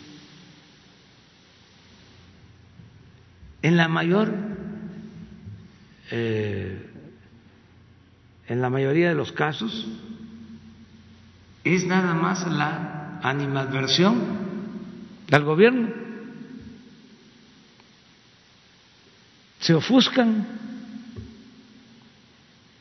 ya pierden capacidad para el análisis, para la reflexión sensata, objetiva. Entonces, en este caso es lo mismo decirle a todas las mujeres de México que están protegidas, representadas, que estamos haciendo todo para garantizar la paz y la tranquilidad. Y que yo entiendo pues que nuestros adversarios siempre estén eh, buscando cómo confrontarnos. A veces me preguntan, aquí mismo, ¿eh? Y lo que sale al día siguiente es nada más todo aquello que pueda significar un cuestionamiento o generar una polémica. Y luego como está orquestada la operación conservadora en contra nuestra, empiezan este, los mensajes en redes sociales y entran también a funcionar los bots, que por cierto tenemos que analizar este asunto viene la segunda parte de cómo es que funcionan los bots en las redes sociales. Eh, ya le vamos a pedir de nuevo, de nuevo a Genaro Villamil que venga para la segunda parte y vamos a tener este taller aquí este, para saber y ojalá y de nuevo este, las empresas de comunicación eh, ayuden con transparencia, que no hagan negocio con eh, el servicio que venden para el uso de bots, porque sí pueden este, llevar a cabo eh, una revisión constante. Algunas ya lo están haciendo, otras no. Otras es mercantilismo vil, puro. Este, pero sí, eh, este es un tema interesante. ¿Cuál sería la reflexión, por ejemplo, que nos podría compartir la, la ministra, ahora secretaria de Gobernación, Olga Sánchez Cordero? Eh, más en el sentido que usted propone de reflexión, ¿cuál sería el trabajo a apuntalar en México en materia de, apoyo a las mujeres? Gracias, presidente. Buenos días a todas, a todos ustedes. Pues ha sido para mí un compromiso de vida, y lo subrayo, la lucha en contra de la violencia contra las mujeres. Y en ese sentido, desde la Secretaría de Gobernación, hemos tenido ya una red eh, interinstitucional en donde todas estas instituciones estamos transversalmente coordinadas para dar una respuesta a las mujeres que sufren violencia en sus hogares, sobre todo, y en sus centros de trabajo, y en el transporte, y en algunos otros lugares. Tenemos un sistema patriarcal y, por supuesto, que existe el machismo. Y en ese sentido, tenemos que reconocer que hay violencia en muchas ocasiones en contra de las mujeres. Estas instituciones con las que trabajamos coordinadamente van desde el INDESOL hasta CONAVIM, eh, CONAPO, la Comisión, el Consejo Nacional de Población, hasta, por supuesto, el Instituto Nacional de las Mujeres, CIPINA, el Sistema eh, Integral de Niñas, Niños y Adolescentes. Tenemos entonces coordinación con todas estas instituciones, con todas estas instancias presididos por la Secretaría de Gobernación. En esta etapa del COVID hemos estado en, en videoconferencias más de nueve ocasiones, todos compartiendo las acciones que se están llevando a cabo. Tenemos una muy buena coordinación con la red de refugios, con los institutos eh, estatales de las mujeres y también con los institutos municipales, porque hay muchos institutos municipales de las mujeres. Pensamos que la instancia más cercana para dar una respuesta coordinada es el municipio. Pensamos también que ha sido una herramienta importante el 911 eh, hace unos momentos me entregó el secretariado a través también del señor secretario de Seguridad, Alfonso Durazo, eh, los datos desagregados por eh, delitos en las llamadas del 911. y como todos los 25 vamos a dar una conferencia de prensa en la Secretaría de Gobernación, dando los datos eh, pormenorizados de lo que nosotros estamos eh, recabando y la respuesta que estamos dando a eh, el tema en el tema de la violencia no solamente contra las mujeres sino en la familia y contra las niñas niños y los adolescentes están convocados no va a ser el 25 porque es lunes y estamos recabando todavía todos los datos pero el 26 será la conferencia de prensa en la Secretaría de Gobernación Muchas gracias. Gracias, presidente. Presidente, mi segunda pregunta tiene que ver con la ley de amnistía. Esta ley de amnistía que ya se aprobó contempla la creación de una comisión encargada de cumplir los actos de cumplimiento y aplicación de la ley. Ordena que usted, como titular del Ejecutivo, sea quien designe esta comisión. En ese sentido, le hago dos preguntas. ¿Cómo va la puesta en marcha de esta comisión? Y también, aprovechando que va la Secretaría de Gobernación, contempla una parte fundamental de esta ley de amnistía, que es la liberación de mujeres que fueron criminalizadas por haber decidido sobre su cuerpo, en algunos casos abortar.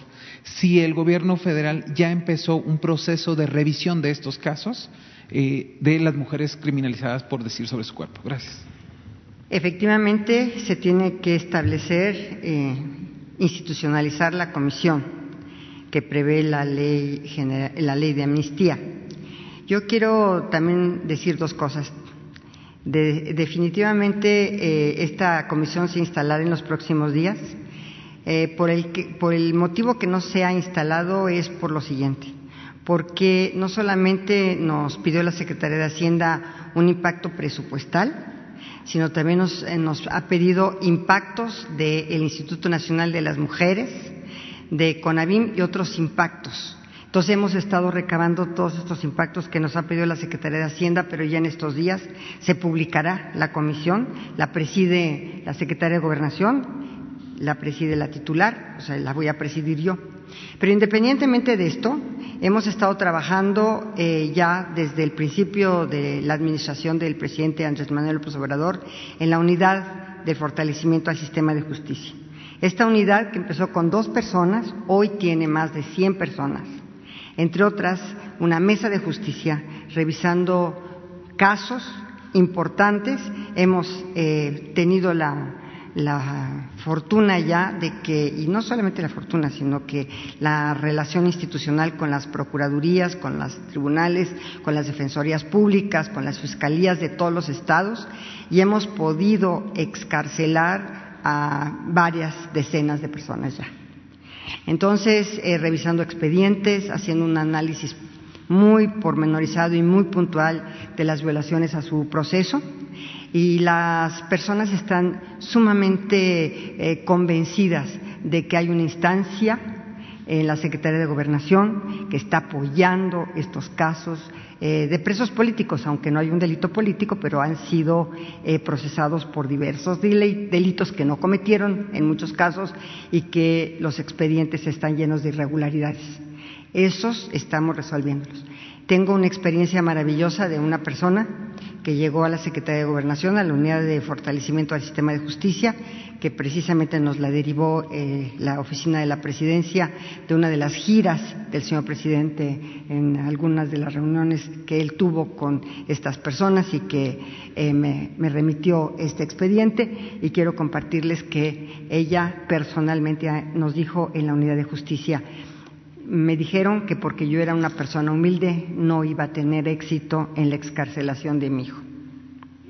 Y esta persona humilde, muy, muy humilde, tuvo éxito en la excarcelación de su hijo que no, no había cometido el delito por el cual estaba siendo eh, procesado y había perdido ya este, su libertad. No, era un eh, chico que se demostró con videos que él no había cometido el delito de homicidio. Estaba procesado por homicidio, pero ya está excarcelado, ya obtuvo su libertad por irregularidades en el proceso. La madre eh, vendió lo que pudo, esto fue antes de que llegara la unidad de justicia, le costó 30 mil pesos la prueba pericial, vendió todo lo que tenía, todo, y esta prueba pericial fue aportada al juicio no le hacían eh, mayor eh, caso a esta prueba pericial, intervino en la unidad y afortunadamente pudimos lograr la excarcelación de su hijo. ¿cuántas decenas son aproximadamente? Tenemos varias decenas. Yo no te quisiera dar la cifra para no equivocarme porque esto va eh, modificándose la cifra día con día.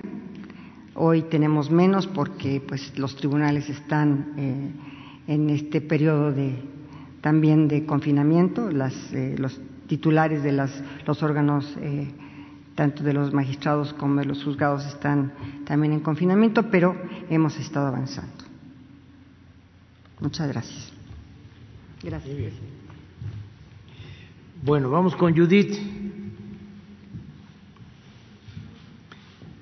Buenos días, presidente. De imagen del Golfo tres preguntas. Una para el secretario Durazo, si me lo permite. Saber cuál es la estrategia y las acciones que se están haciendo en los estados eh, como Veracruz y el Estado de México, en donde obviamente el índice de feminicidios está a la, a la alza. Gracias. Bien, ya mencionaba eh, la secretaria de Gobernación en todos los estados hay un esfuerzo sostenido por combatir los feminicidios.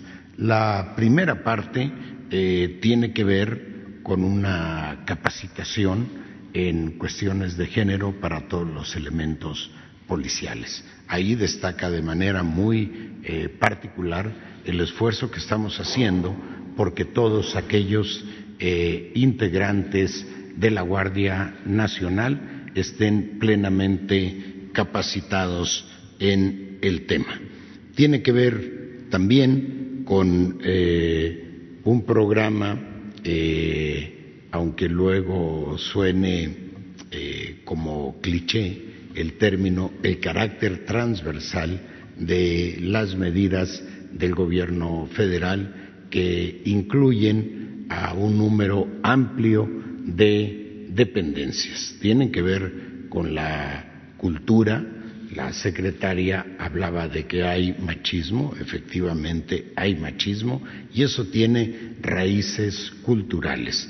Eh, en el ámbito estricto de la seguridad eh, pública está eh, la formación de los cuerpos de seguridad y la preocupación porque todas las instancias de procuración y administración de justicia eh, analicen con el debido cuidado aquellos componentes que pudieran eh, tipificar los delitos como un agravio a la mujer. La siguiente pregunta es para usted, eh, presidente. Si, eh, así como se está haciendo este informe de quién es quién en las empresas y saber quiénes están acatando precisamente estas medidas para cuidar a sus trabajadores, se está haciendo de la misma manera en algunas dependencias federales. Le comento porque eh, el fin de semana tuvimos conocimiento del fallecimiento ya de varios trabajadores de la Fiscalía General de la República. También sabemos de algunos casos ya que rebasan más de 10 precisamente de personal que está en esta instancia federal, saber si ustedes como gobierno federal están tomando precisamente también estas medidas de ver eh, cómo se está manejando la operatividad. Obviamente sabemos que hay instancias como la PGR, como la Secretaría de Seguridad eh, Ciudadana, el Ejército, la Marina, que por, su, por la naturaleza de sus funciones no han dejado de parar actividades, pero ¿qué se está haciendo con respecto al personal que está operando? Se está este, aplicando eh, un protocolo en todos los casos para servidores públicos eh, se está haciendo, en efecto, en eh, la Marina, en la Guardia Nacional, en la Secretaría de la Defensa, en todas las oficinas, aquí, no sé si ustedes antes de entrar no son este no me gusta la palabra revisados porque es así como este checados, verificados. No lo hacen aquí. Sí, así es en todo, todas las oficinas. O sea, los que entran aquí a Palacio, todos, este, se les toma la temperatura, eh, sí, se limpian las manos, eh, en fin, eso se está haciendo en todos lados. Desgraciadamente, pues sí hay este, contagios y es muy lamentable que hay servidores públicos que han perdido la vida en las distintas áreas del gobierno. Mm, aquí mismo en Palacio, un compañero de atención ciudadana este, falleció, mm, de los que atienden al público, a la gente que viene del área de, repito, de atención ciudadana, de presidencia de la República, falleció y así otros en todos lados, pero sí buscamos este, que haya cuidados, todos nos cuidamos, no hay ni en privado, porque podría decirse, si no están los medios, podemos hacer reuniones de más de 50 este, servidores públicos, no, las reuniones no pasan de 40, la que tuvimos anoche, precisamente para el sector de salud, para la evaluación sobre la pandemia y con las sillas eh, retiradas, con la sana distancia, todo es así. Aprovecho pues para mandar mi pésame a familiares de servidores públicos que han perdido la vida. Duele mucho este esto desgraciadamente pasa también en el caso de enfermeras, de médicos, los que están ahí este, arriesgando su vida por salvar la vida de otros. Entonces vamos a seguir cuidando que haya estas medidas de protección. Y bueno, en ese sentido, los trabajadores pueden también de alguna manera protegerse, porque sabemos, y refiero a este caso de la, de la Fiscalía, porque los testimonios de los familiares es que hubo incluso hostigamiento por parte de sus jefes que los obligaron a ir, aún ya presentando sintomatología, y que obviamente se desencadenó ya después en un agravamiento en su salud. Entonces, en ese sentido, los trabajadores están protegidos están protegidos y pueden presentar denuncias, son libres si consideran los familiares de que este, los obligaron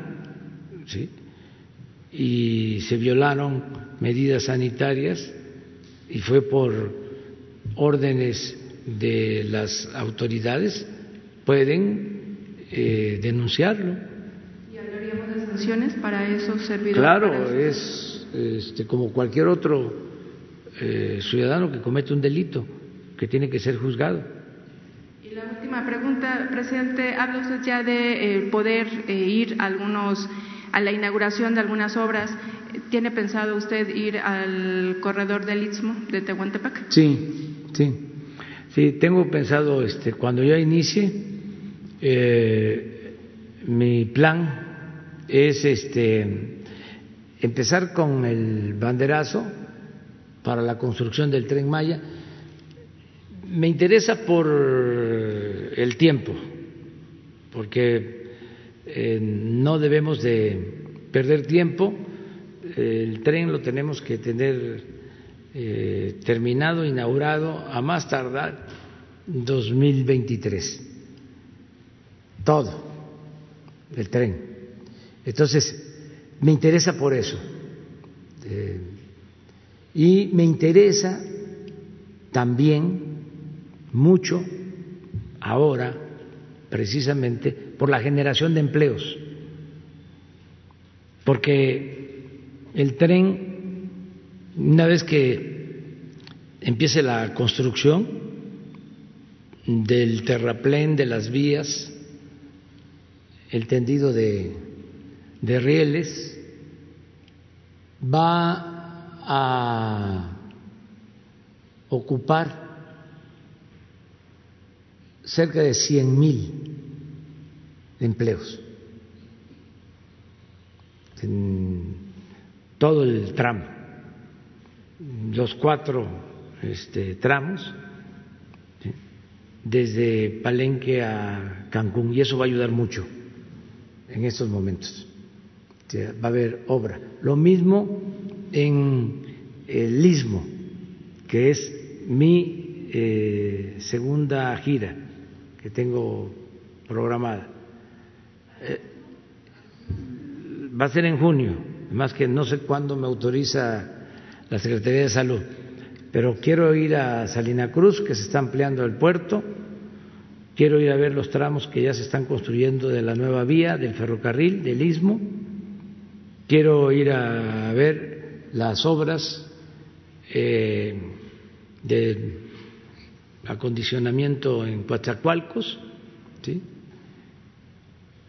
Luego tengo otra gira que va a ser para visitar eh, las eh, refinerías. Quiero ir a Dos Bocas, ahí no se ha parado, se sigue trabajando, pero quiero ir a supervisar y quiero ir con la Secretaría de Energía y con el director de Pemex a las seis refinerías que se están rehabilitando, porque el plan que tenemos es, se los he comentado y lo voy a seguir repitiendo, eh, dejar de vender petróleo crudo al extranjero para dejar de comprar gasolinas en el extranjero, procesar toda nuestra materia prima en México. Entonces tenemos que ampliar nuestra capacidad de refinación y esto lo vamos a lograr con la rehabilitación, modernización de las seis refinerías actuales, una más que se va a echar a andar, que existe, es un tren de refinación de cangrejera que nos puede ayudar a procesar mínimo 100 mil barriles y la gran refinería de dos bocas que va a procesar 340 mil barriles diarios. Esa refinería nos tiene que dar cuando menos 150 mil barriles de gasolinas al día. Entonces, con todo ese volumen de producción, ya vamos a ser autosuficientes y suceda lo que suceda en cuanto a crisis por caídas de precios del petróleo, nosotros vamos a mantener precios accesibles, justos de combustibles en México. Y cuando tengamos ya la autosuficiencia, incluso vamos a bajar el precio de los combustibles. Ese es el compromiso, antes de que termine el gobierno que ya van a estar eh, funcionando todas las refinerías. Entonces, esa es otra gira y otra gira más es a inaugurar ya oficinas sucursales del Banco del Bienestar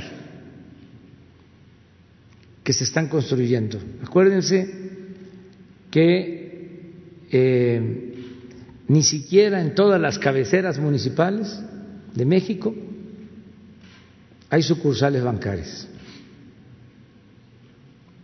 menos en los pueblos, en las comunidades apartadas. Por eso el plan es construir y operar 2.700 sucursales del Banco del Bienestar eh, en todo el país para que la gente que está recibiendo sus apoyos no tenga que movilizarse tanto, porque ahora tienen que eh, a veces tardar hasta tres horas, cuatro horas para ir a buscar sus apoyos y llegan a una sucursal bancaria y que no hay recursos y pierden completamente el día. Y se gastan mucho en pasaje, porque si es un adulto mayor, pues tiene que ir acompañado de otra persona que lo cuide. Entonces, todo eso se está este, atendiendo y vamos muy avanzados, porque este año de las 2.700 tenemos que construir 1.350 y ya se está en proceso de construcción con los ingenieros militares. Llevan en proceso de construcción aproximadamente 350. 350, pero ya están terminadas este, varias y quiero ir a inaugurarlas. Esto significa no solo este, la sucursal, sino eh, son los equipos y la interconexión con Internet, donde eh, exista una sucursal, va a haber comunicación por Internet para hacer todas las operaciones con tarjetas. Y esto, desde luego, en el plan de que antes de que termine el gobierno tenemos que dejar comunicado todo el territorio nacional con Internet. Estamos trabajando en eso, se está avanzando. Ya llevamos con posibilidades de comunicación con Internet cerca de 30 mil comunidades, pero seguimos avanzando. Eh, esa es una gran revolución. Imagínense cuando en todos los pueblos se pueda tener señal de Internet. Eh, la comunicación que se va a lograr. Ahora hay cabeceras municipales, cabeceras municipales en donde ni siquiera hay señal para el celular. Fíjense el atraso. Todo está concentrado en las grandes ciudades, en las grandes urbes. Volvemos a lo mismo, donde hay consumo, donde hay negocio, pero la electricidad, el petróleo, las comunicaciones, pues tienen que tener una eh, proyección social, no pueden ser mercancías. Imagínense la importancia que tiene el acercar el Internet para la educación, para la salud, para la información, porque la información es un derecho que tenemos todos y es fundamental. Entonces sí vamos avanzando. Si les parece, nos vamos a ver mañana. Mañana, tú empiezas mañana. Mañana empiezas. Este, sin lista. Para la Cámara de Realidad Virtual, para el futuro de los niños. Sí. Un comentario. Mañana y nada más en tu caso. Es, la- es- es el único. Lo demás va a ser abierto. Bueno, nos vemos. Hasta luego. Gracias, jóvenes.